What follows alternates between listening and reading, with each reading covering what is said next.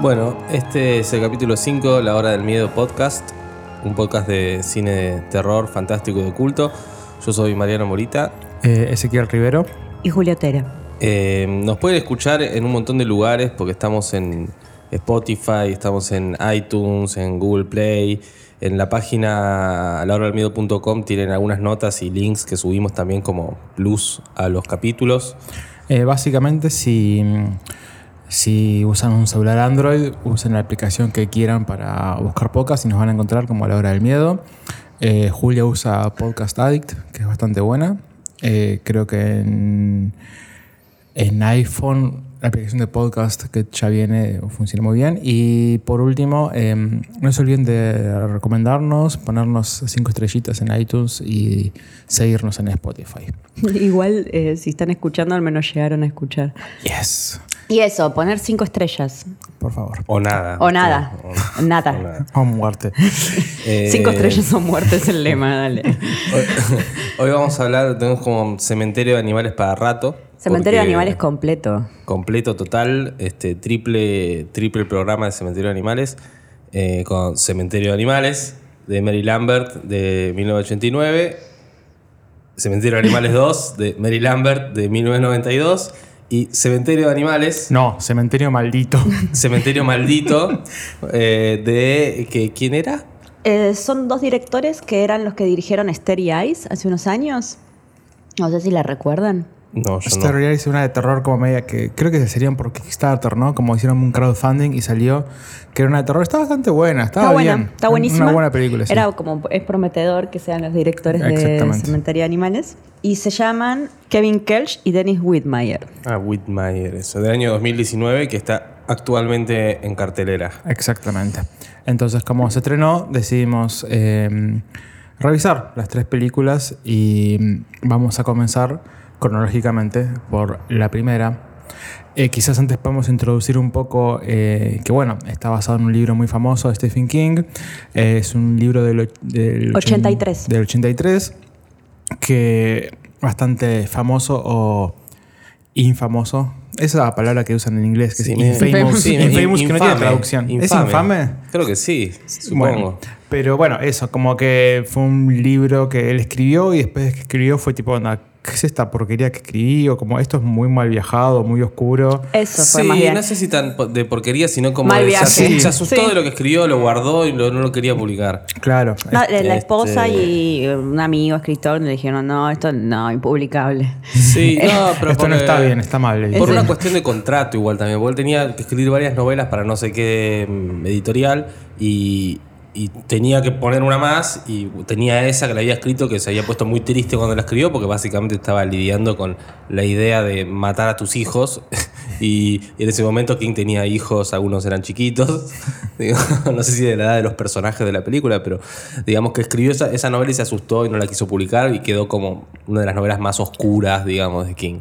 Stephen King tiene todas estas frases y historias fundacionales en las que encuentra sus ideas o y demás, que esta es una de las que siempre repite. La mitología detrás del Cementerio de Animales es, ese es el libro que le dio miedo a Stephen King. Claro. Eh, Es que hay, hay un par de así como los infames. Está tipo este eh, Rabia, que es el que hizo que un pibe mate gente en una escuela y él lo sacó de circulación porque decían que el pibe había leído ese libro y era de un pibe que mataba gente en una escuela. Ese es otro medio infame. Y después tiene dos libros que no se acuerda haber escrito, que son Tommy Knockers y, y Cuyo. Dice que estaba tan drogado que no se acuerda haberlos escrito. Y son tipo así de gordos los libros. Tipo, ¿cómo te olvidaste de eso? Claro, pero dice, yo no me acuerdo de haber escrito esa novela. Es la época más oscura también de mediados de los 80, principios de los 80 de King, estaba duro todo el tiempo. Vos sos muy, muy, lo tenés allá arriba a King como No, arriba no en mi corazón. en tu corazón. Ni siquiera es arriba, es adentro. Sí, igual lamentablemente muchas las, las novelas más conocidas, clásicas de King, son las que leí de más chico y son las que menos me acuerdo. Porque, por ejemplo, Cementerio de Animales yo ahora leía a los, no sé, 12, 12 años, ponele. Claro. ¿Vos, leíste, Julián? sí. También, ¿a qué edad? las, Cementerio de Animales es el segundo que leí Stephen King. A los nueve leí It y Cementerio de Animales. Wow. Y al después quise empezar con el resplandor, se me cayó en el pie y se me fracturó y mi mamá me lo sacó. Solo te puede pasar con un libro de Stephen King que se te caigan el pie y se lo fractures. es como- ¿En serio? sí, era un bodoque. Pero, onda, ¿no lo leíste porque te fracturaste un dedo? Sí. Es, es muy bueno. Y aparte en resplandor sucede que eh, Jack le había quebrado el brazo al nene. Yo no lo sabía hasta ese Este, momento. Y mm, la verdad que tengo un recuerdo de esa, de, ser muy chica y tener mucho miedo y estar leyendo Stephen King, que de hecho para el, para el estreno de, de ahora, de la remake, Julia Wertz, que es una caricaturista, hizo unas caricaturas para el New Yorker sobre eso, sobre cómo ello, le- ella leía Stephen King siendo chica y cómo malflasheaba con el gato que había desaparecido, muerto y lo veía en su ventana y demás. Así que está bueno, después lo ponemos en las notas. Porque creo que tenemos muchos esa, esa, esa, Sí, estamos esa justo vivencia. en el punto generacional en el cual eh, leímos esos cuentos de chicos, o, o más o menos chicos, pero a la edad.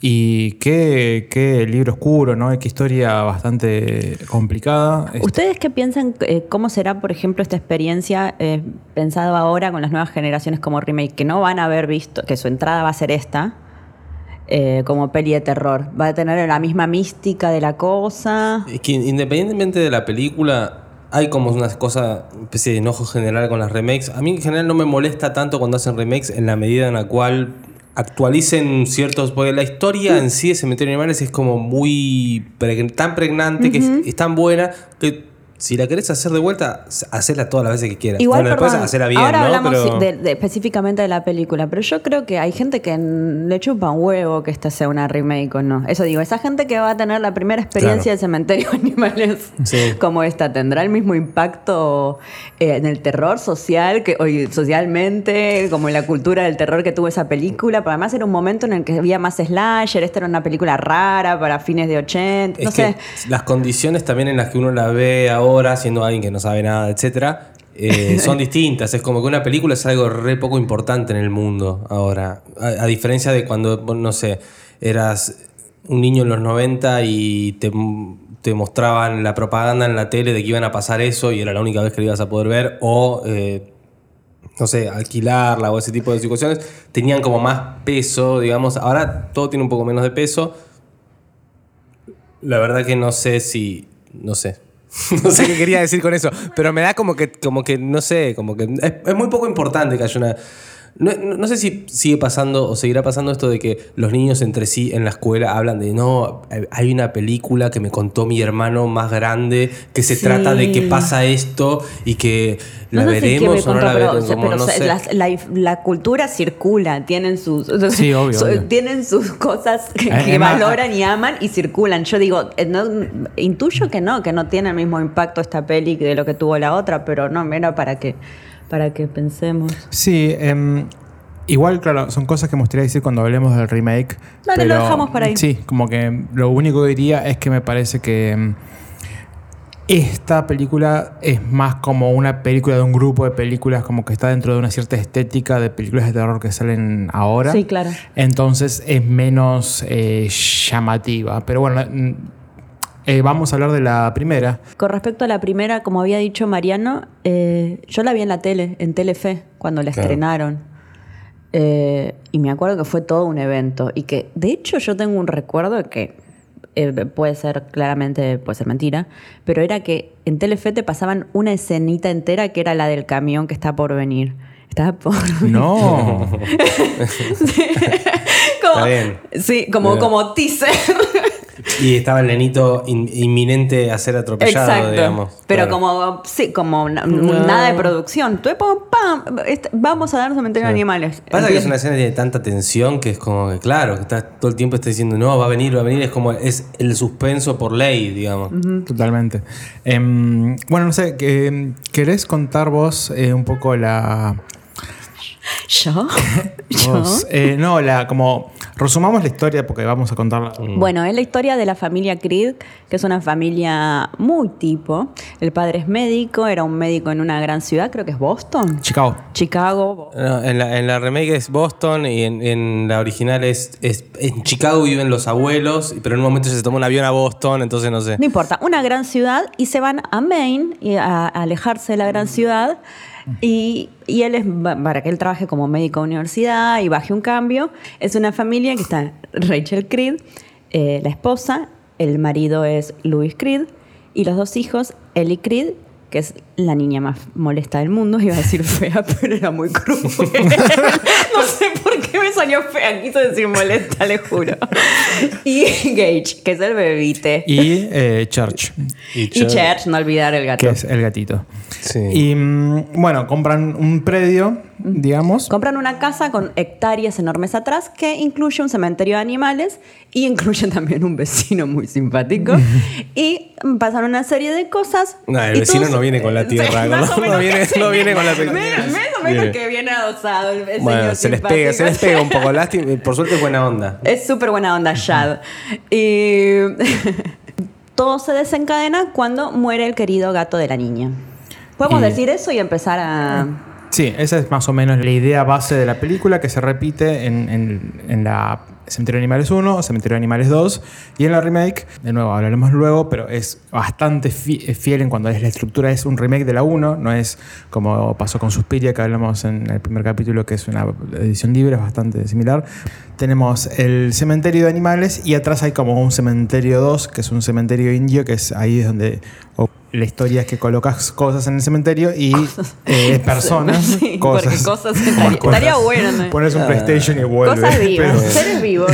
No, seres y, muertos. Y reviven, y reviven mal. Reviven eh, Sí, eh, hay, hay- feo. hay algo que, eh, si bien igual se repite, bueno, en la original, en la remake, cierta base general de la historia, bueno, a pesar de los cambios y todo, hay algo de la historia, de la historia, o de la, no sé si decir argumento, historia, o, como del cuentito de lo que es la historia, que por ahí viene de la novela, que, que yo siento que es como una cosa muy pregnante, que es como...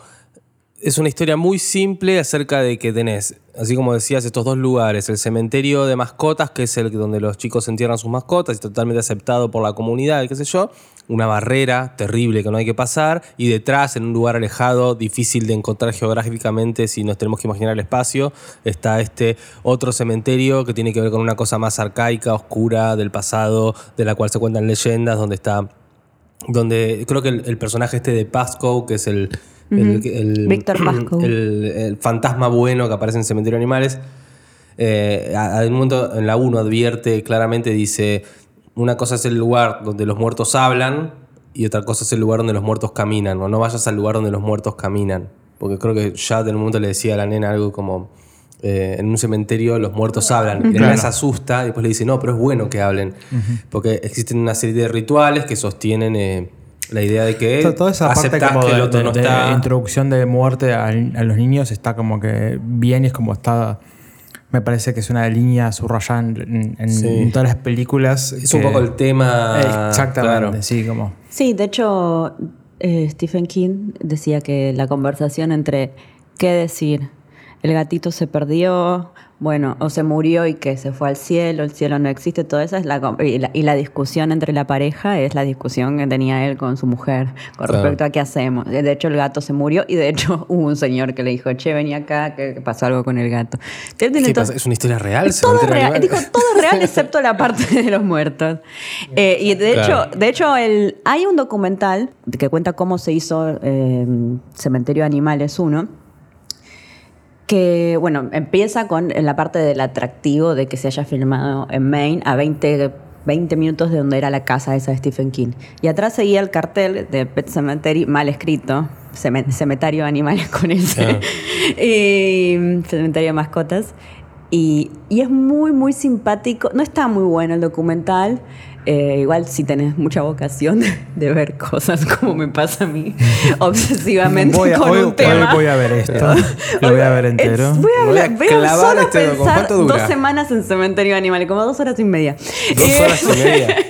bueno, pero es muy lindo ver tipo a los locales. Era como la señora que puso el, el- el cartel y veía fotos de cuando se sacó una foto con el cartel cuando pues, Stephen King sacó la novela y ahora hablando y contando. Entonces yo puse en cartel pensar que hicieron una novela del cartel. que- y, co- y lo que pasó es que la producción se hizo en Maine. Entonces la, la idea era levantar la industria local y eso, tipo, contrataban millones de extras, un montón del crew, qué sé yo, y era como cómo le cambió la vida de esa gente que Claro. llegue Stephen King a hacer la película que y que además Paramount a hacerte con mucha plata, de repente.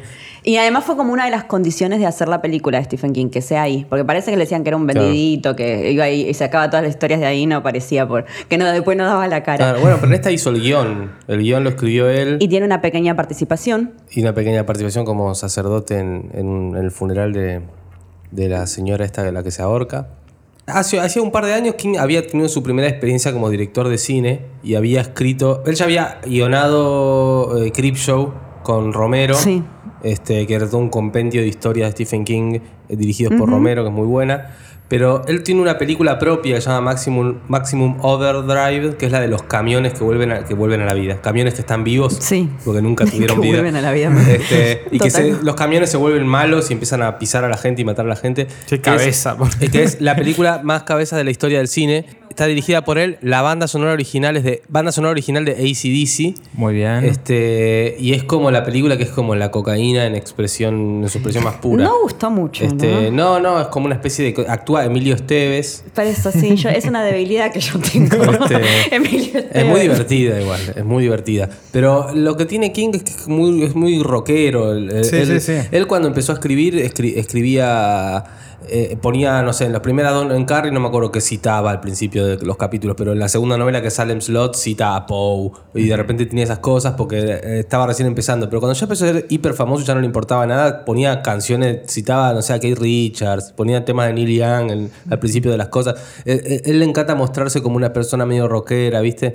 Entonces agarró y me imagino que toda la idea de, de que hagan el tema de los Ramones, de que, de que en la película haya una cierta cuota de bizarrés este, que ahora se ve medio extraña. Quizás cuando éramos chicos no, no la notábamos tanto, pero es una película medio border en algunas cosas de tono, ¿no? No sé si, si les Sí, parece que... en la segunda mitad, digamos, me, me- me pareció. Igual, lo primero que diría, yo la vi de, niño y la vi eh, con el propósito de este podcast eh, hace una semana. Y es un mal viaje del infierno, es como la idea es terrible y me pareció angustiante, de verdad. Y, y me sorprendió nada, de nuevo esa de la distancia de poder, todos vimos esa película eh, en la tele, tipo la pasaban y era, era como bastante jodida. A mí me gustó mucho más de lo que yo la vi también de chica en la tele, así una especie de como de eso pijama party, que de hecho esto hablamos, hablamos en un capítulo que vendrá prontamente, que hemos grabado. Eh, y después la vi hace unos 10 años y no me había gustado mucho. La vi también en un contexto eso de volvamos a verla con gente. Eh, y ahora la vi y como que la disfruto, me doy cuenta que la disfruto muchísimo cuando la veo, me parece fantástica. Después creo que me la olvido. Le va a pasar como que Claro, adiós. Es que es muy disfrutable como, como película. Aparte tiene... Es de ese tipo de... Es muy difícil con King, porque es, eh, a veces algunos directores le capturan muy bien el universo, pero por ahí no son tan buenos directores y hacen algo que eh, por ahí es repasable, pero te- yo veo la cámara que se le acerca al viejo cuando está por decir que el corazón del hombre es un territorio pedregoso y me da escalofrío ver cómo, se le, cómo le filma la cara y cómo se le acerca y ver esos árboles y cómo filma el cementerio, ese clima como nublado de Maine. Es, es una cosa que ya, no sé, no puedo, no puedo decir nada contra eso. ¿Qué querés que te diga? Como, em, Bueno, Mary Lambert, en el momento en el que la filmó, era medio como una niña mimada, había hecho los súper conocidos videos de Madonna, eh, Like Ah, a mirá. Prayer. Justo, justo sacó, sacó esos dos en ese momento y era como la rebelde en contra de la iglesia, tipo cementerio de animales y like a, like a prayer y era como todo que quemando tipo súper escándalo por todas partes. Es una tipa que tiene como background así de arte y qué sé yo, de hecho hay muchas escenas que son muy reminiscentes a cosas. Eh, hay, hay algo es algo que para mí se va a repetir en, en- las tres películas que vamos a hablar, que tiene que ver con...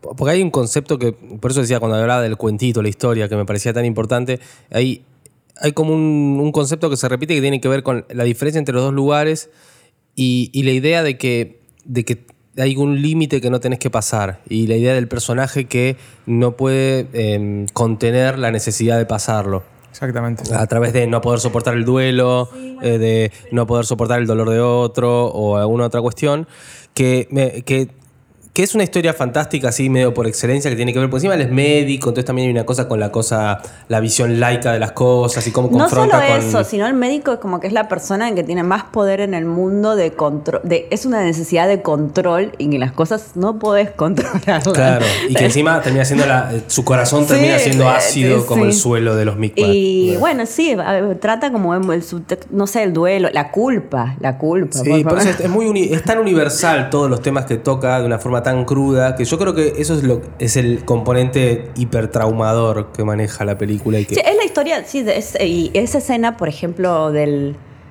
la del entierro de Gage, el bebé, es tremenda. se cae el coso, se ve la manita. se le ve la manita. Sí, no, aparte el, el abuelo que le pega a él. y- ¿dónde y él dejándose Sí. pegar por la culpa Sí, y por no, sentirse. no, es un y además es como. Hay algo que a mí me gustó mucho, que creo que no aparece tanto en, en la remake, pero ya hablaremos.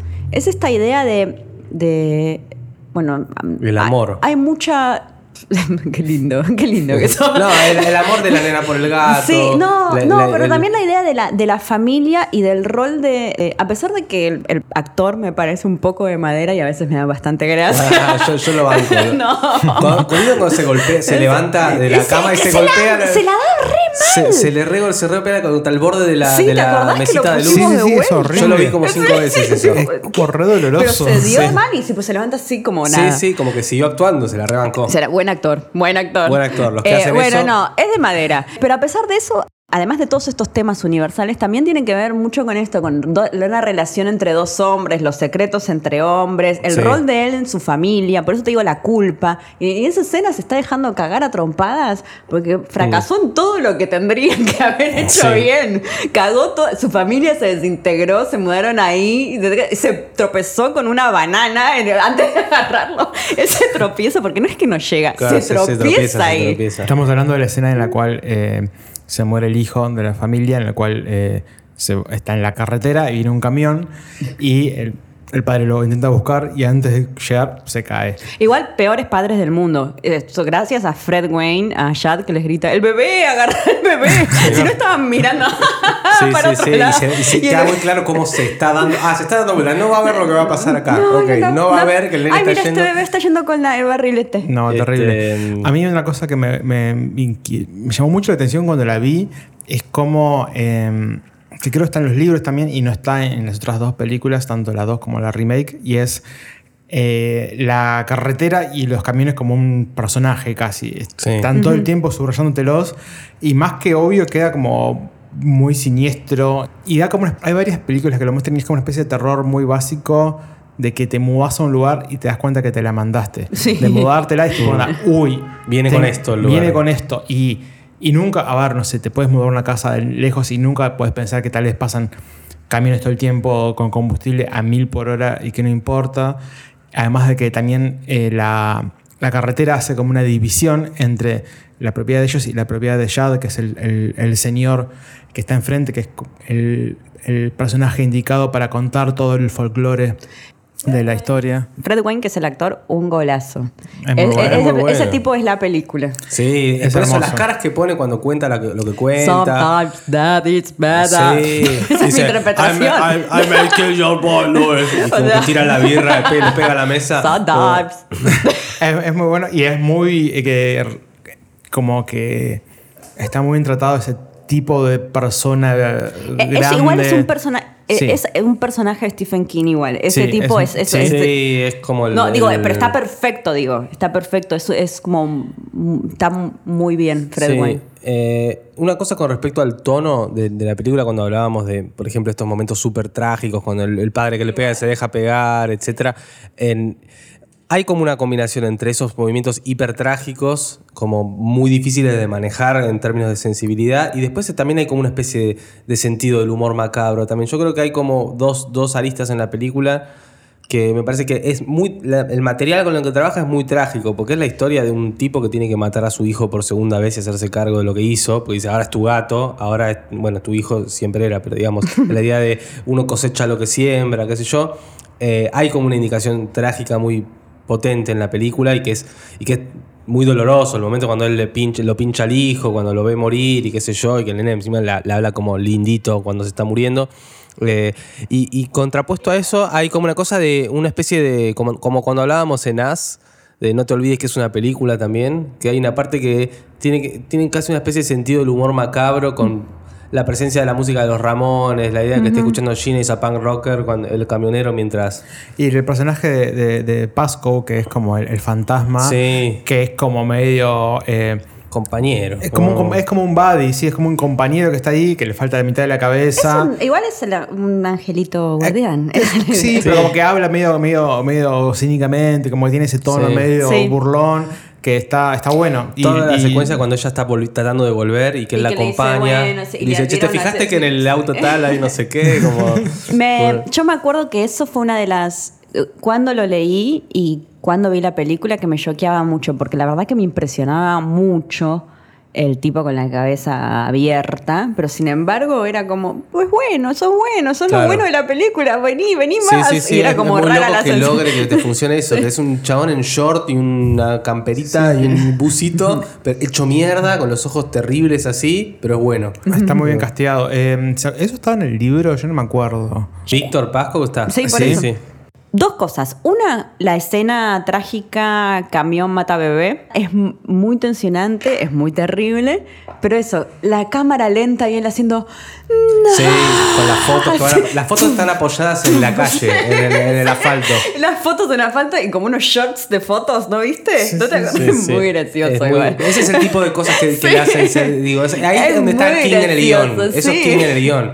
O sea. No. Las cosas feas de la película son King en el guion. Tiene ese espíritu como. Él le encanta decir que él sigue siendo el, el paleto de Maine. Como. Como. Como que él es un.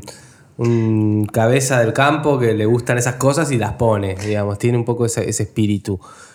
Es medio border eso, qué sé yo. Sí, pero. y lo no otro sé. era. eh, qué feo, qué terrible el nenito vestido. Con el terciopelo y la mini galería. Sí, que está en un cuadro en un que está en en el la casa, cuadro en la casa no de Rachel. Creed. ¡Eh! Nenito vestido con. ¿Cómo? Me acuerdo vos, cuando la vimos, vos estabas como muy traumatizada con cómo actuaba, lo bien que actúa el niño ese, que es como. Es muy chiquito y, y hace un montón de caras y es muy, da mucho miedo cuando, cuando vuelve, digamos, de la- de la- del, del cementerio. Es, es No, espantoso. En el, en el documental mostraban mucho cómo lo hacían actuar y era muy tedioso, muy tedioso. Decían, es bárbaro igual actuar con bebés, qué lindo actuar con niños. De hecho, la, la Ellie Reed, la hija, es, es- son mellizas. Eran dos nenas. ¿Eran dos? Sí. Eh, dos nenas del mal. dos nenas horribles. Feas, feas. Insoportables. Pero eh, el bebé no es, es el nene que de hecho trabaja en una de las Freddys. Bueno, mostraban mucho cómo lo acompañaban, cómo lo hacían hacer las escenas. De hecho, en la escena que actúa con Shad, en la que mata a Shad, el nene, que tiene la infame escena del. me gusta que ahora todo es Todo- infame todo- para todo, hoy. sí. Todo, todo en Cementerio es infame. Eh, le tajetea el talón. Con un bisturí. con un bisturicito que Sí, agarra. del papá. Sí. Sí. El nene, y él le tiene que morder después. Algo así, creo que lo, lo agarra. muerde y- el cuello. Sí, y Sí. el nene ahí se reasustó y se puso a llorar y tuvieron que Ah, cortar pobre. con todo. Pero igual el nene después dice que no recuerda nada. Y por ejemplo, la escena del camión, para obviamente no le iban a hacer meterse enfrente de un camión y la filmaron como con un espejo. Ah, sí, eso se reusaba en esa época. Ah, mira. A ver, nunca puse pausa para ver bien cómo estaba hecho eso. Este. mm, ¿Quieren pasar a la 2? Sí, pero ¿sabes qué quedó? Que no, no- no puede ser que no se haya hablado. Es de la hermana muerta de, de Rachel. Ah, ¿Cómo no Zelda. hablamos de Zelda? Ah, la historia de Zelda. Bueno, eh, hago una mini Cena es lo que traumó a generaciones, Sí, sí, sí. además. Eh, hago un mínimo raconto de, de- de- concreto de lo que ocurre y es que la, la mujer de la familia eh, tiene una historia. Rachel, que es Tasha Reid de Star Trek.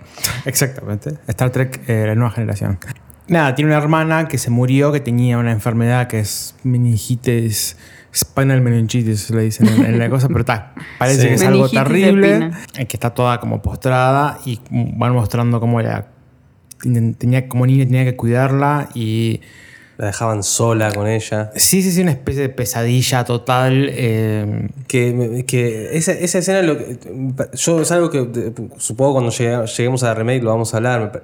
Es, es insuperable, me parece, eh, lo que lograron en la primera película. Con el, vos lo vas a saber, vos viste el documental, me imagino, que la, la persona que hace de la hermana es un chabón. Sí. Para que tenga como rasgos más angulosos y, Y que sea parezcan todo como, como los huesos. muy, muy, muy, muy flacudo, eh, huesudo y poder contorsionarse encima. Un tipo que tenía que estar como con un supuestamente un maquillaje totalmente doloroso que se podía sacar además después. Esas historias que todo el tiempo dicen. Como 20 horas después porque se intentó sacar tipo y se sacó pedazos de piel. Ah. como, Ah, como, bueno, eh, venía con el horror. venía- Pero- Sí, es un tipo. No, es una escena que es, para mí es increíble porque también Lidia te muestra otro lado de ese personaje que tiene como... Porque no solamente es, es la cosa de no poder soportar que se muera alguien, sino también son una serie, un cúmulo de deseos más alrededor de la muerte y que en el caso de ella tiene que ver con esta idea de yo deseaba que sí, se desear muera. la, desear la muerte cuando, cuando la vida es, es un, Este- un- algo que está cagando. La vida de Y- una persona y- está cagando la vida. Y la culpa por estar deseándolo. Sí. Y hay to- toda esa secuencia que es súper morbosa, súper obscena, porque vos ves todos los huesos contorsionándose, ves que se le da vuelta la cabeza, ves que se ahoga con la sopa y no sé qué otras cosas más. Eh, eh, parece como muy porno como está mostrado todo, pero al mismo tiempo es un poco el, el- es- ese efecto, ese efecto de decir por favor que pare, como y que esa necesidad, ese por favor que pare que está desde la apuesta porque te lo está tirando en la cara, es un poco también conectar con ese deseo de ¿y qué pasa si quiero que se muera? ¿Qué pasa si en realidad no lloro cuando se muere y, me- y me estoy riendo y estoy feliz? Y es que el tema para mí, al margen del duelo y de, de- de lo impensado y lo horrorífico de eso, la muerte de un hijo, la muerte de alguien que amas o lo que fuera, es eh, la culpa y también la soledad de los personajes y la falta de... cum- Digo, Están el- todos re solos. todo- Es que todo eso que te- lo lleva a pasar ese límite, me parece que eso es lo que convierte a la película en una gran tragedia, que es, es, lo- es- es un límite tan jodido que el, entre comillas, castigo, el final de esa, de esa tragedia, lo que la termina de, de expresar y de sacar a la luz es, y flaco, vas a tener que matar a tu hijo ahora. Este, y por eso, por eso es tan terrible, por eso es tan oscura y tan, supongo, por eso tan infame también. Porque es una- entiendo que se haya asustado el chabón por haber escrito eso. Vamos a cosas un poco más luminosas, que son La 2, que es una película bastante diferente. Eh, es de 1992, también dirigida por Mary Lambert. No, Jazz, jazz queen total, se tiró la dos. Se tiró la dos. y le salió muy bien. Y bueno, La 2 es una película completamente diferente en tono y en ejecución, em, ocurriendo en el mismo pueblo o unos años después con otros Claro. personajes.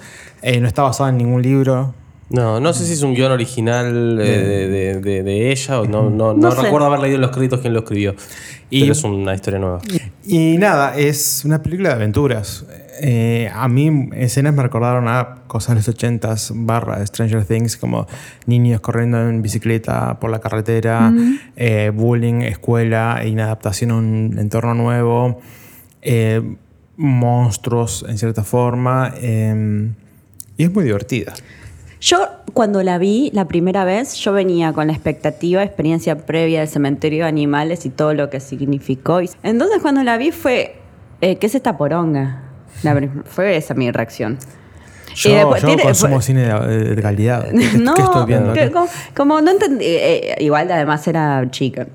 No entendía como el registro. Además yo iba a ver ese tipo de historia de vuelta. Y la volví a ver para el podcast y me había parecido fantástica. Y es fantástica, es muy divertida y es increíble. Eh, bueno, la 2 sucede en el mismo universo que la primera, porque es unos años después en el, en el pueblo. este, de hecho, en un momento pasan por al lado de la casa, dice Creed en un cartel y todo.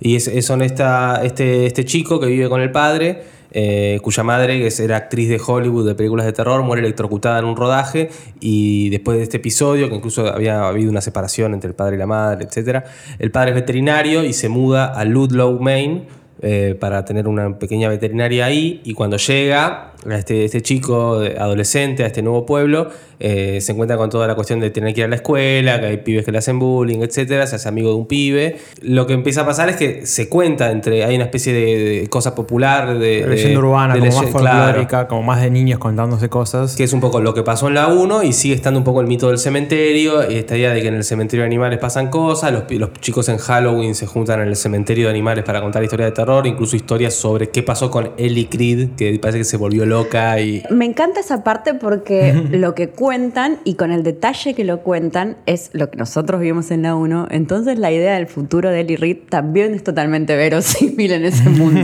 Sí, sí, Eh, totalmente. Eh, porque es todo así súper descarnado. No, también, pero ¿no? cuentan, Como- y entonces llegó y mató a su y cosas que ya vi con el Sí. detalle de lo que vimos Con el que pasó cerebro en el hacha que fue no sé. efectivamente así y totalmente entonces decimos claro entonces se puede haber vuelto loca y es medio gracioso porque Mary Lambert la idea que tenía para la secuela era hacer la historia de Ellie Creed Ah, que mirá, los bueno. estudios no se lo dejaron porque quién va a querer ver la historia de una adolescente Mm. mujer loca y sabes quién todo el mundo así que le digo bueno, cuando hagan la 2 de esta... de- no, bueno, Mary Lambert decía que tienen como eh, millones de cadáveres de películas que son historias así de mujeres locas, malas y lo que fuera. Ahora, de hecho, estaba haciendo una de una sirena, así que sé yo, que, que nunca pudo hacer y que está un poco contenta y optimista por el momento de ahora de poder hacer todas estas historias. Pero es gracioso lo de Ellie Creed porque era su idea, justamente. Así que debería haber algo de ahí.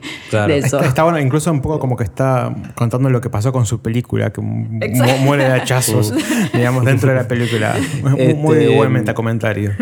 Eh, y bueno, y después hay una serie de cuestiones que pasan. Bueno, hay un perro que encuentran, eh, eh, está, bueno, este, un perro que vuelve a la vida. Los chicos empiezan a experimentar con el cementerio de alguna forma, porque si, si en, la, en la anterior película era la, la idea de los padres para con sus hijos, ahora de alguna manera son estos pibes que son más Sí. adolescentes y empiezan a tener una cierta conciencia y es también cómo son sus corazones pedregosos en relación a las cosas que los rodean. Para con su perro, la relación con el duelo con su madre que murió, la rabia que siente contra la nueva chica que viene a limpiar la casa y que él tiene Se lo re que- quiere levantar que al lo- padre. que se lo quiere levantar al padre y es como toda súper hot, peinada, vestida. eh, La familia eso. abusiva de- del, del gordito. Sí, que el gordito aparte quiere que el, pa- que el padrastro Padrastro. se muera. Ese es un poco también esa, esa cosa de quiero que se muera, que deje, deje a mi mamá. Le voy a tomar su sangre, dice, y la mamá se preocupa porque no, no digas eso, nene. pará. Lo que yo decía que tiene mucho humor es como cómo juegan con esta idea del cementerio y cómo son adolescentes jugando y cómo vuelve el padrastro, que por un momento decís mucho mejor la situación. Vuelve medio como una especie de variante cómica. Exacto, Como y un doble de As. Como sí. si fuese el doble del, del padre de As. Pe- y como- pero mucho, eh, mucho más simpático en algunos sentidos. Sí. Y eso es lo muy gracioso. Era como, no entendés, bueno, y con mucho más agencia también que los, los otros los otros zombies, eh, personas que vuelven del cementerio que habíamos visto en la 1. Como que reformulan Claro. un poquito cómo Sí, le funciona. dan más tiempo antes de que se vuelvan increíblemente asesinos a Sí. que hablen, digan y, cosas, unas bla, co- bla. y que tengan una relación con su Eh, ser an- anterior. Eso del ser anterior, porque, porque por ahí lo que hace la película un poco es desarrollar la dualidad de este, de este tipo. Porque él es, es como padre abusivo, ¿viste? Viene a decir, se enoja con la, con la esposa porque dice, vos cada vez que, que vos querés que yo sea el padre de él, pero cada vez que le tiro, le quiero tirar el peso de la ley, este, te retractás, no sé qué, como que la tiene recortita ella también. Y después cuando vuelve, casi que es como que se vuelve el policía ejemplar también. Porque hasta incluso lo salva a él del bully, ¿viste? Como- También viola a la madre, también. Bueno, sí. Como un policía ejemplar. Como un policía. No, bueno, el policía bueno, está bien, en, en términos de lo que es eh, Carlos se vendió a ver de Lanús. Pero en esos términos, policía ejemplar. Hay una Pero- escena que yo siempre recuerdo que me había dado mucho asco, que es la escena del puré. Sí. Puré, La- puré para mí es muy importante y muy formativo en mi experiencia cinematográfica. De hecho, la escena que me transmite más paz y amor en el mundo es en Twister cuando llegan a la casa de la tía y les hacen Ah, puré no, a- todos. una carne riquísima les hace, y todos comen mucho, Yo recuerdo sí. que yo era puré y la volví a ver y me pareció que había un puré, nada más. Por ahí no es, Ah, puré pero había. es mi idea del puré. De que Pero había carne con puré y papas y cosas purecito, ricas. Purecito como, ah, y esta idea de hacer- comfort food, así, absoluto. Aparte esos conejos que comen deben estar buenos también. Eh, Así que toda una teoría del puré. El puré es muy importante. También una cosa fantástica es el, camión de, de papas. También. Ah, digo, hay el cami- puré es hay muy un camión de papas. Y Hay mueren camión de papas, es muy bueno. Un camión de papas. claro. Yo con el camión de papas lo, lo que voy a decir que es algo que me llama mucho la atención es lo moderna que es la banda sonora para la época. Fa. Eh, Que nada, pasan eh, un tema de L7, banda eh, Grunge de chicas, eh, que es de ese año o del anterior, el, pasan Shit List, temazo. Y después, en la escena del camión de papas, pasan un tema de Jesus and Mary Chain, también creo que es Hedon, que creo que salió en el 91 o 92.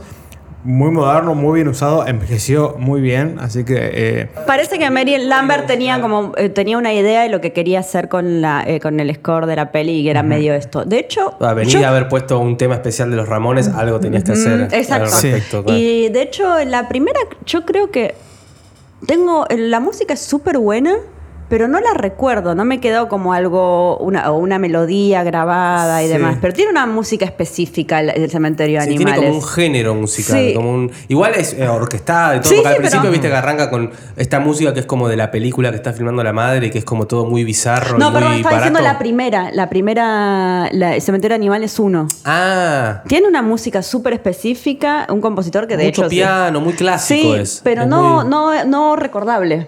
Igual, en el momento funciona re bien Sí, igual. yo igual cuando, cuando la veo, cada vez que la veo, es, eh, entro como, claro, esta es la música, pero Sí, si estoy afuera por ahí no la reconozco, pero es un, muy especial. Sí, sí, sí. Eh, yo dije lo del camión de la batata, pero no me acuerdo qué más íbamos a decir. No, pero Ah, estamos hablando del puré. eh, del puré. Bueno, entonces, el camión eh, de las papas. Igual esa escena es muy tremenda. El paralelismo entre una mamá y un hijo es escapándose un padre abusivo que se caen muriendo es muy feo. Es como que no es le que hace- todo medio siempre termina mal de alguna ma- Es muy manera. feo. A diferencia de que por ahí el final de la 2 es un poco un poquito más esperanzador que el de la primera, porque hay una hay una El final de la 2 es mi cosa favorita. tiene esa escena salida. fantástica que Julia la va a detallar ahora con, con lujo de detalles. No, es que repiten una frase que creo que decía el amigo. Decía algo así como, debe ser muy feo que se te muera alguien, pero creo, supongo que te acostumbras. Algo así. Sí, se lo como dec- muy reparador, Se, se lo muy decía, sanador, a, se lo lo decía que Edward. Furlong y Edward Furlong mira con cara de, "Buah, anda vos que se te muera tu vieja. Mientras dice, repiten de vuelta esa frase, aparecen todos como redandelitos. Con caritas felices de todas las víctimas de la de película. momentos en donde fueron felices. Es muy raro y muy bueno. Y además tiene eso de que es. Yo creo que hay que recordar a las víctimas de las películas porque a veces si no parecen al pedo. Entonces estoy muy Sí. a favor de. A mí me recordó como a esas películas como melodrama japonés, como tipo te muestran el personaje que murió en la guerra o algo así y aparece una burbujita con la cara. Sí, de- desde el cielo. Desde el. Sí, sí, exactamente. Sí. Y que de hecho está medio desde el cielo y todo. Yo, pero yo estoy a Eh, favor de hablemos de las víctimas. No olvidar a las víctimas. No, No, son, claro. son- no son tipo meros eh, eh, dispositivos narrativos. Pero, Recordemos eh, a las víctimas. de- Recordemos al bully cantante de banda de los 80. ¿Vieron Sí, cómo que se es muy vestía? parecido al amigo de John Connor en Terminator 2. Es muy parecido, es casi el mismo actor, diría. Es muy parecido, como que es- y está en moto también, hay como todo un Es- espíritu era tan de. bueno en Quisiera ser grande, tan buen amigo de Tom Hanks en Quisiera ser grande este, ese nene y ¿Ese tan bully. está? Sí, creo que es ese. Ah, no me acuerdo. Ah, estaba muy bueno cómo se vestía. Para mí se vestía como un, un punk de una banda escocesa. Sí, exactamente era eso. Y su, y su bufandita. Bufanda, una muy buena Sí, bufanda. sí. Que Y contaba bien las historias de, de Sí, sí, era- Era, un buen contador de, de cuentos. Así que mis- nuestros respetos a- y que en paz descanse. Nacido, nacido en 1978 y muerto en 1992. Porque por ahí tenía 14 años eh, y ya podía andar en moto y todo. Eh, no, yo me quedé con una cosita de, de- de la 2 que, eh, que me parece que si bien es una película por ahí un poco más divertida y con más... eh, por ahí eh, entonga mucho mejor la cosa como del humor macabro que por ahí había en, en la primera, mezclado con escenas ultra trágicas. Acá como que hay una, una suerte de organicidad un poquito más, más cuidada y son conflictos que, que son de alguna manera similares, que creo que un poco decíamos antes, con, como todo lo que es el duelo, la, la- la obsesión por, por la madre, la- el celo hacia la otra mina que está con el padre, la, idea de que la mina, esto de no sos mi madre, que le dice cuando ella le dice como algo medio de madre, este, el, el- gordito con el, pa- con el padrastro y la cosa como de querer que muera, y, y- y todos esos vínculos que se establecen, por más que sean cosas muy bizarras, que después vuelva y coma puré y escupa el tipo, y pasen cosas graciosas como lo de la moto, y qué sé yo, eh, todos esos vínculos están, es como que no, así como no se olvida que es una película y te puedes reír y qué sé yo, tampoco se olvida que tiene unos conflictos dramáticos que, que funcionan y toda esa, esa, esa construcción al final con la madre derritiéndose, con esta cara que era como medio de plástico y cuando se incendia todo, no sé por qué deciden prender el fuego, eso por ahí es medio arbitrario, pero se empieza Para a... como terminar como la, como la 1, me parece, como que Claro. volver al fuego, como... es-. Igual la casa prendía fuego del final es como un tropo gigante del cine Sí. de terror, digamos. Bueno, en la 1 es, ra- es ra- raro porque él dice, bueno, y ahora voy a quemar la casa después de todo esto. y va y la quema. eh, y explota, salen explosiones de las ventanas. Yo como que me hubiese gustado ver un poquito más por qué se, se deschaveta del todo Edward Furlong, porque estaba, ese momento estaba muy compenetrada en lo mal, qué mal que la estás pasando, Edward Furlong. Sí, y después de repente está de trajecito. De trajecito súper sí. psycho y, Y- y- y- y desenterró a su madre y la enterró en el cementerio. Sí, la- la desenterró el Ah, policía, pero es como que él- el policía también habló con él. Sí, como que están en una y era como, ¡ufá, boa! Sí, es que ese lugar te posee, ese lugar... eh, no, t- eh, esas cosas que son hiper border van a- no van a dejar de serlo, pero digamos... No, pero con una, una escenita Uno- más en que yo lo veía, ya, ser. ya entraba. Aparte hacía un montón que no aparecía el Sí, chabón. sí. Estaba hace mucho tiempo todos los otros personajes. La escena del padre eh, con el taladro que siempre me dolió Ah, mucho ver. esa. Ah, eso es muy... Bueno, eh, ahora entonces vamos a la película que inició todo, toda esta epopeya, que es el remake de Cementerio de la Animales. película que lo inició es el remake. que es el remake de Cementerio de Animales que está ahora en cartel. Em, podemos comenzar con lo primero que vimos todos, que fue el trailer. Tiene dos trailers. Hay dos trailers y son trailers eh, un poco polémicos. Porque, em, bueno, la película es un remake, pero tiene ciertas diferencias con la original en cuanto a lo que pasa en la 1. En el trailer, en el segundo, ¿no? Es en el segundo que muestran, ¿no? Lo que Sí, en el primero no spoileaban. En, En el segundo. primero no spoilean, en el segundo ya spoilean el cambio más grande en algún sentido, que es el cambio de hija muerto, y muerte de la película, que es Ellie Creed la que sabemos que va a fallecer en el, en el y que va a volver y además ya parece como que vuelve una niñita muy zombie. En un momento hay Sí. como una idea de que hay unos niños por ahí con Sí, caretas, sí. zombies, ve raro. No, no se Sí, sabía bien eso qué estaba, onda. estaba en el primero igual. Sí, ah, eso ya Eso estaba. En el primero estaba, sí. Bueno, en el, el primero, el, trailer lo vimos cuando fuimos a ver Glass. Eh, y empezó como eh, película genérica de terror que yo dije, bien, a ver. Y el segundo en que se siente un camión, yo digo, cementerio de animales. Y, me doy vuelta, estábamos viendo Glass con mi hermano y más gente, me doy vuelta y digo, le digo, cementerio de animales. Y todo dijo- lo dijo muy fuerte. eh, eh, todo el cine se- fue como cuando en, en, en Elf Will Ferrell grita Okay, people, tomorrow morning, 10 a.m., Santa's coming to town. Santa! Oh my God! Santa here?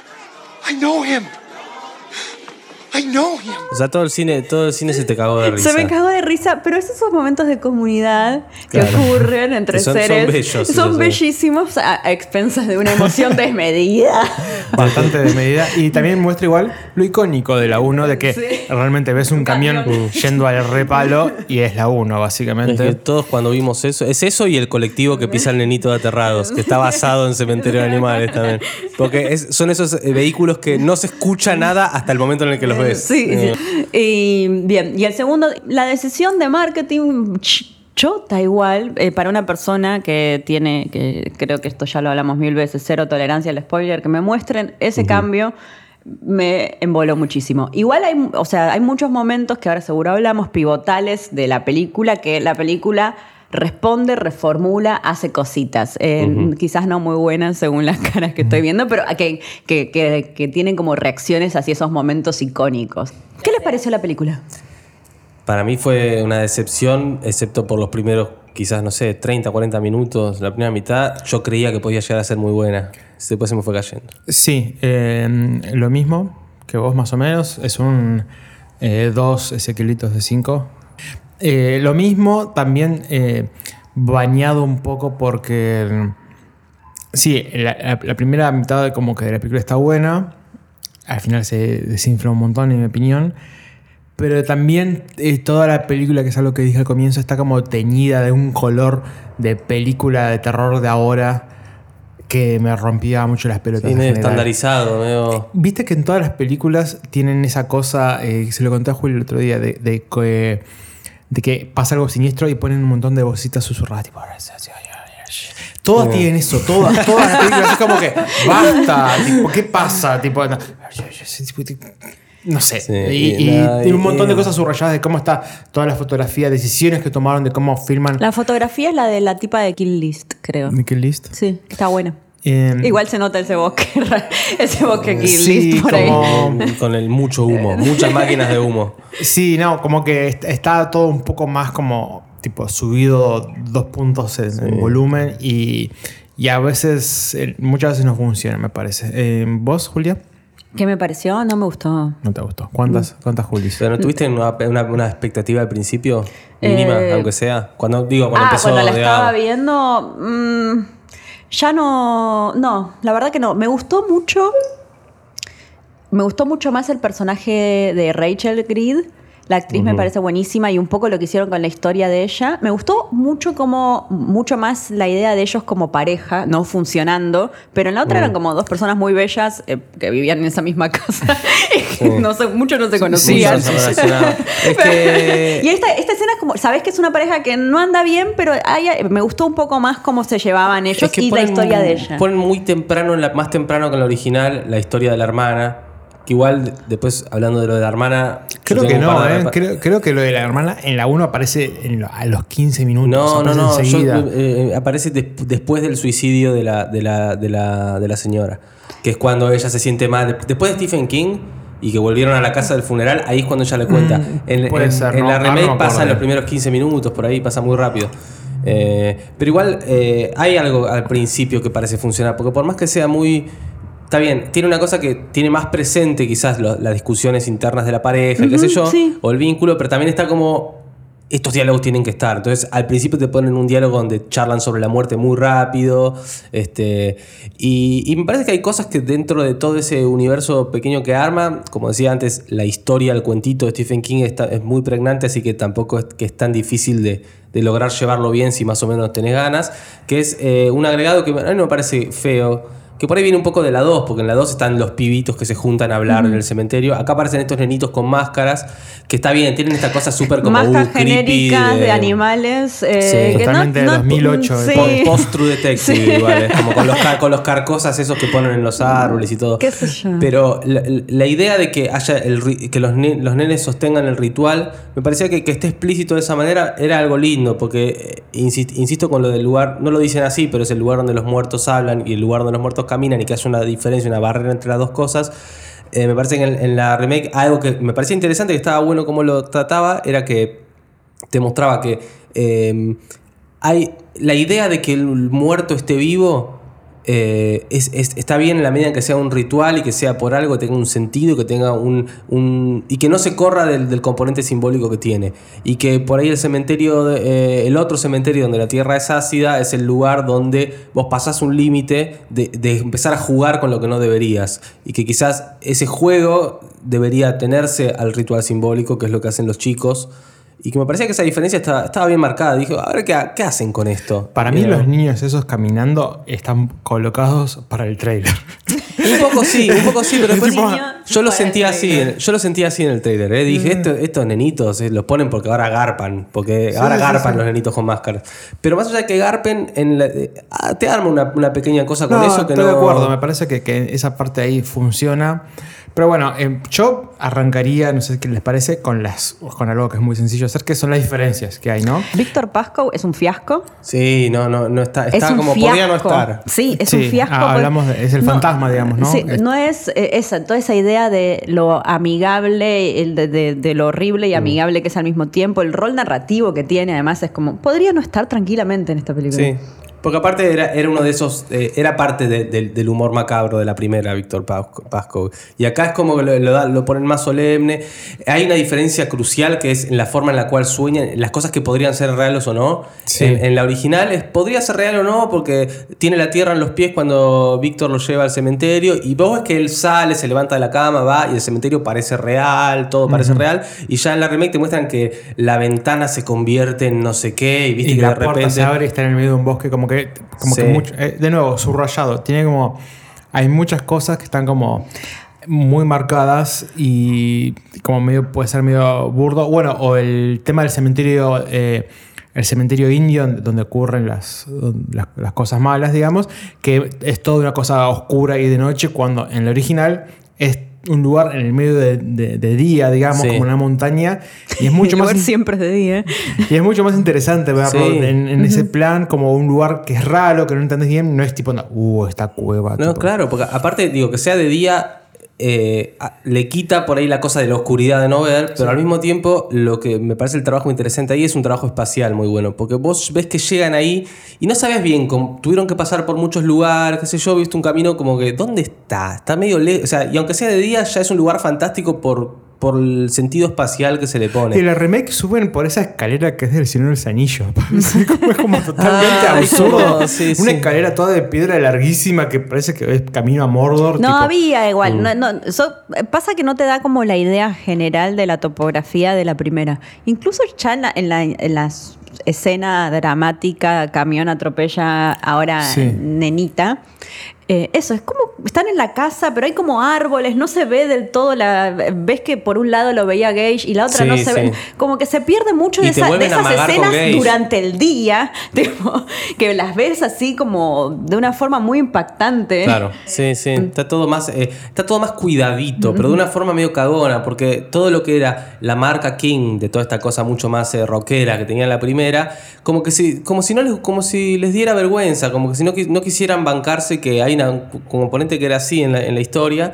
Y de repente Claro, hay, hay fue deliberado totalmente. No, sí, sí. Solemne, como bueno, con, con lo que hicieron con Pasco o el personaje fantasma, que nada, ahora es un fantasma genérico que Sí, dice, sí. dice unas cosas, aparece con su cabeza rota.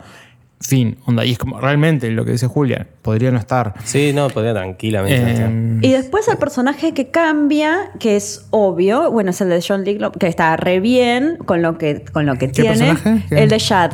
ahí va, sí, el, el- Eh, pero que hay algo que se pierde, y no solo por la idea de que también debe ser deliberada, no tengas el acento, bla, bla, eh, Sí. pero eh, sino hay algo de que a favor de que para mí había algo que no quedaba del todo claro, que, que creo que para ustedes no era así, pero en la primera versión, que era como la idea de que ese personaje es bastante oscuro también, Eh, porque tiene como esta atracción hacia ese lugar. Sí. Sí, él quiere a la nena, pero esa, es lo mismo, lo- el amor te lleva a, ser, a, a- conectarte con ese lugar horrible que una vez que te toca, te toca para siempre además, Claro. ese espacio y volvés, y volvés a hacer mierdas. Es que le faltaron los flashbacks de él con su perro por ahí. A, la- esta peli sí, pero Sí. pero igual el personaje es más oscuro, pero en de que a mí me parecía como re central la idea de que eh, la casa venían con el viejo que decíamos en chiste. Sí. Bueno, esa, como la idea de que se une Sí. mucho a la familia, es- incluso está mucho mejor la relación entre ellos dos. Hay algo que no está en ninguna de las dos, pero que recuerdo en el libro, no me acuerdo los pormenores, pero sé que Luis tenía una relación con el padre re chota y este, Ay, esta- ya no me acuerdo. este vínculo con es este un señor... vínculo paternal sano, Es digamos. raro igual, porque bueno, Pero- todos sabemos cómo Ah, porque el libro arranca con él diciendo que él pudo haber sido su padre. Sí, Algo así y, al, al y- y principio. ellos- y vos sí. ves que ellos dos tiempo tienen un... Acá es rarísimo. Sí, no, eso, eso no, no. Podrían haberlo agarrado, eso, porque ya que en la 1 no está, si le vas a cambiar cosas, encontrar Bueno, cosas pero, copadas pero que había sí, también. eh, en- sí, eh, eh, fueron para el lado de que eh, Jade es oscuro, tiene como una Sí. oscuridad. Pero en detrimento de todo esto que me parecía que está bueno eh, como que estén ambas cosas. Es- esa- ese tipo de, de- de cuestiones tienen que ver con, de lo solemne para mí también tienen que ver con lo explícito que son algunos temas, cómo están tratados, y después con la, la sobriedad, por ejemplo, los, los flashbacks de, de Zelda son muy sobrios, como que no le ves, no la, no la terminás de ver entera, que esto comparando con lo que decíamos antes de la otra, que se ve todo en la otra, eh, no la ves como muere, no ves la reacción de ella, no ves la, la- la sensación de felicidad, es algo un momento que recién después la nena se lo dice a la madre en un momento, pero no, no está esa cosa del relato que es triste por haber sentido alegría. Que un poco este tipo de flashbacks en la, en la primera película, eh, me parece que tienen un poco esta esencia de King, de la idea de los pequeños cuentitos que hay dentro del cuento. Sí. Y había uno que a mí me encanta el, flash, el flashback de- en la primera que no está en esta, que es cuan- el- cuando enterraron a una persona Esa, Ah, una persona como de la Segunda Guerra Mundial. Sí, y que, y que Timmy le van- Baterman. Eso, y que le van a quemar la casa y hay un plano Sí. que no me lo voy a olvidar nunca más en mi vida, que es ese plano que se ve desde afuera de la ventana, que es cuando están entrando todos, y ves que el padre, desesperado, está diciéndole no, y que el hijo rompe cosas, está como re loco, y el padre está como, no, pero por favor, Timmy, no, como que con- tratando de amarlo todavía, desesperado porque es- ve que su hijo es otra cosa. Ese tipo de, de historias eh, le da... Aportaban muchísimo El, a la, el a la el mitología del- perro y... Ah, el folclore Sí. del mundo. a Sí. la- tiene el olor a la la- tierra donde lo enterraste, dice. Muy bueno. Este, el fuego, el, fue- el- el- el fuego quemando la casa y que, y que y fueron ellos a, a modo Frankenstein, ¿viste? Es una abominación. Y van y lo queman y esta cosa de, mirá, este fuego también es resultado de, de lo que emana este lugar. Claro. Eh, Y un poco de esa poética un poco se pierde en, en esta película tratando de explicar más las cosas. No se banca por ahí lo de. con un guiño, ¿viste? ¿Viste lo del camión que en vez de escuchar Gina punk rocker lo llama por el celular una mujer que se llama Gina? Entonces, Ah, ¿a no, lo vi, qué choto que es. ¿A No, quién querés conquistar con eso, digamos? ¿Al que ya vio la otra y le gustó más la otra? Digo, No va a pasar. por eso, no va a pasar porque no estás poniendo la canción que le va a gustar al que vio la otra. A mí me molestó, eh, ah, lo estoy pensando ahora, pero le, hacen, le dan como un énfasis a la casa, como casa encantada, que me parece tipo medio del pedo. Onda, ¿para qué? Como que eso que está como el subsuelo de la casa de ellos, Ah, que sí. hay algo raro y como que entra en la parte onírica que, de nuevo, ¿para qué? ¿Por qué existe? Para mí el dispositivo Cementerio Indio me da mucha paja, me parece como súper lazy, como, ah, bueno, y entonces digamos que esto es malo porque hay un cementerio indio. Hay toda una historia atrás en el libro que es chota también, y yo decía, Ay, ¿cómo van a hacer en esta época la idea de cementerio indio y cómo van a tratar de tema? ¿Puedo Porque decir que es chota la historia? A mí, a mí me Ah, parece que, me da- que es simple, es una cosa simple, es un lugar a común. mí me da paja. Me parece como que es un dispositivo que explica que podría ser ese, podría ser otra cosa. Eh, a veces le dan más o menos explicación y lo que fuera. Y Me interesaba ver, bueno, cómo lo van a hacer ahora. Lo que hicieron fue no nombrar qué, qué pueblo originario era. Viste que antes son los Micmac, Micmac, Mm. Sí. no sé, bla, bla. Y después, tipo, tirarle mitología que estaba en el Ah, el sí, sí. Y como que en un momento, hay un momento, un momento de estudios. de- Sí, sí. como, ay, qué paja. Que está él con su computadora Sí. googleando. Sí, sí. Lo, lo Wendigo no tuvo ningún, no ningún No sentido. tiene ningún efecto en nada después. La parte de, de que leían, ahí yo fui- justo fui al baño porque, bueno, es medio larga la película en el cine. Eh, bueno, no, yo quería hablar de, lo que pasa, bueno, eso. eh, cambian cosas al final de la película en cuanto a que la que, reviven es a la, la que muere es la niña y la que revive es la niña. Eso también genera otros cambios, como que en la primera, la niña que no muere es como un personaje que tiene cierto peso y acá en la, en la remake el niño que no muere tiene un peso nulo, Sí. es como que está ahí y siendo un niño. Sí, Empiezan a tomar las decisiones como, bueno, eh, ¿qué pasa cuando revive la niña? Eh, no- si pasa lo mismo que en la 1 y no pasa, y empiezan a, cambiar un poco. Sí, ahí se convierte en otra película, Eh, aviso que estamos entrando en zona spoiler, si no la vieron y no quieren spoilearse, dejen de escuchar el podcast y pongan 5 estrellas en iTunes. Para mí yo ya quería hab- hablar del tema que es el final de la película, que la película derrapa totalmente y toma unas decisiones malísimas. Sí, p- es que es- yo creo que es algo imperdonable lo que hace el. el- el- el- no, pero por, por una cuestión de, de la centralidad de la historia y de, y de Cementerio Animales como esta idea de. El concepto que la culpa es del tipo. Es, es- Sí, y la tragedia del como- tipo, Es un tipo que intentando arreglar las cosas y que Y la que no puede, y además lo que debe, eso, lo que siente un tipo al cagar absolutamente toda la, la estructura de la cual es responsable. Claro. Y acá es como que si, si en, la, si en la primera hay un momento de, no digo reparación, pero el momento donde viene esta, mm, esta cosa que se le viene, que es eh, de a tener que hacerse cargo y tener que hacer algo que es lo más terrible que puedes imaginarte, que es tener que matar de vuelta a tu hijo. eh, vuelvo a decir spoiler por las dudas, si alguno todavía no lo apagó. En el momento en el que está por matar a su propia hija, de repente viene este viraje inesperado en el cual eh, él es asesinado por la mujer que fue enterrada por su hija en cinco minutos.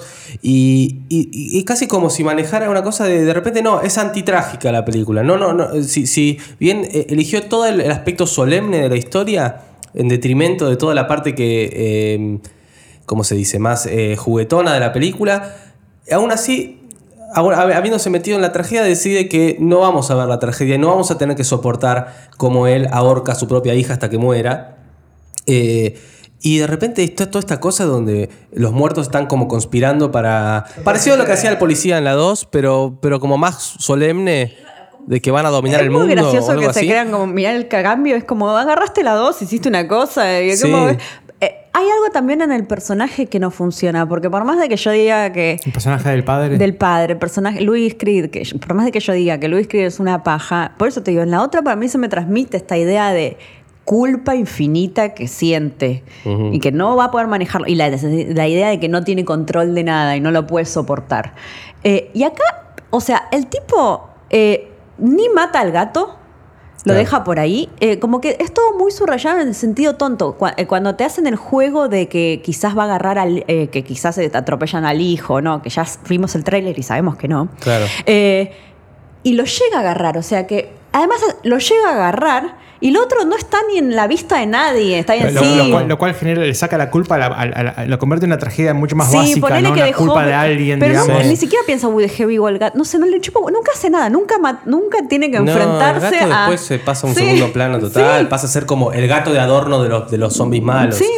Como vienen en el combo con un gato también, esa familia del mal. No, y él no, como que no se enfrenta a esta, a esta culpa infinita. De hecho, es un deseo que está bien el duelo y el- las ganas de que no se haya muerto su hija y Mm. su vínculo con su hija, pero no, no tiene que ver tanto con esto, con la idea de la tremenda culpa Sí. que tenés de es todo. que pasa a ser eh, más eh, una película que se estaba ahorrando todo el supuesto morbo a hacer una cosa morbosa donde, ay, ahora van a matar al nene. Y no lo vas a ver, pero vienen todos juntos a matarlo y el padre con cara de monstruo aparece al lado en el vidrio de la ventana y vienen con el gato a matarlo. Que es como una cosa que quisieron agregarle punk a algo que no tenía nada que ver con eso desde un principio. Eh, que es bastante insólito en ese sentido. ¿Qué historia querés contar con eso? No sé. Es muy raro. Es como es que, ¿qué, qué eso? desecha, tira a la basura la historia Sí. que podría haber contado, porque yo creo que se tiene que ver con eso, de no poder soportar finalmente que lo que, que tenías que contar era una cosa trágica. Por ahí vienen directores que se, que se estaban creyendo que no que estaban haciendo una mejora con respecto a la película anterior y de repente lo que estaban haciendo era simplemente querían rockearla de una manera más cool. Eh, no Sí. sé, me salió decirlo así. pero- No, es, es- yo tengo la imagen como fa- fantasiosa de que en un momento alguien, tipo de la gente trabajando en el guion de- del remake, le cuenta el final a Stephen King y Stephen King diciendo, "Mm, bueno, dale, puede ser, qué sé yo, dale. Sí, que- así". que igual él de buena onda va a decir, "Sí, me que encanta". sí, está todo bien. Y, hizo algo medio, medio como Shay de Stephen King. Dijo como, no vuelven igual. no vuelven igual. no vuelven igual. Te la tiro. mm, no, y después, bueno, una cosa que sí me gustó del remake compa- o que me pareció un- como que está bueno, tal vez por simplemente por los años que pasaron, es el hecho de que el gato, el gato es muy bueno. El gato nuevo es como un asco y está todo sucio y feo y te da como esa cosa de rechazo. eh, de Sí, sentís como el olor ya. animal podrido que tipo que no tiene que estar ahí. Son cuatro gatos.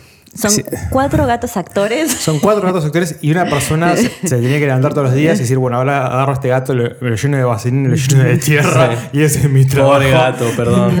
Exactamente. Sí, esos detalles también tiene, porque cuando la peina a la nena, que se le ve como Ah, todos los clavos en la, ca- en la cabeza. sí. Esa parte que- está.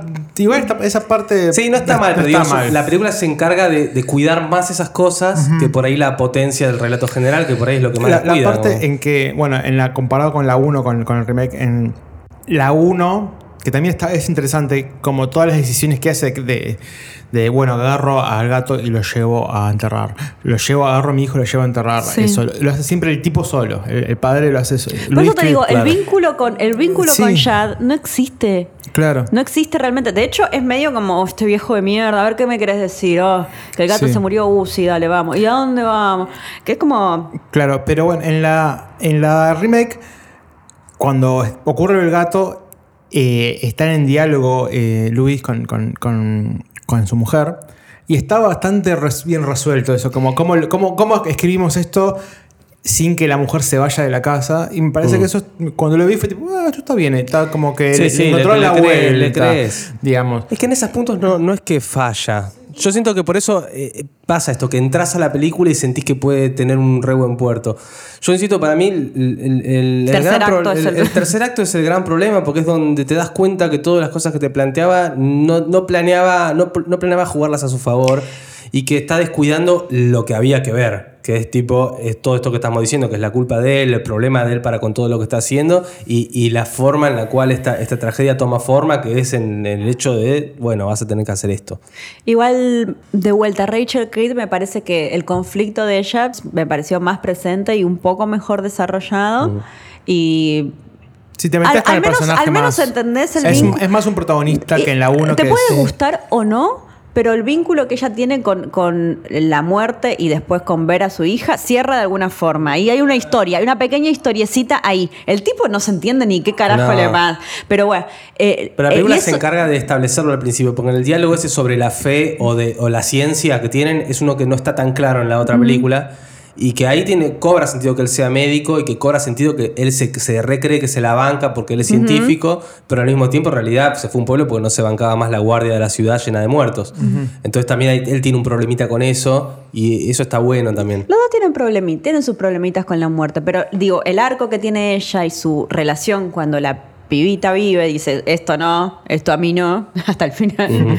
Como bueno, hay, hay una historia, gusta, no gusta, lo que fuera, pero para pero con la historia de Luis se desfigura para cualquier lado y bueno, no pasa naranja.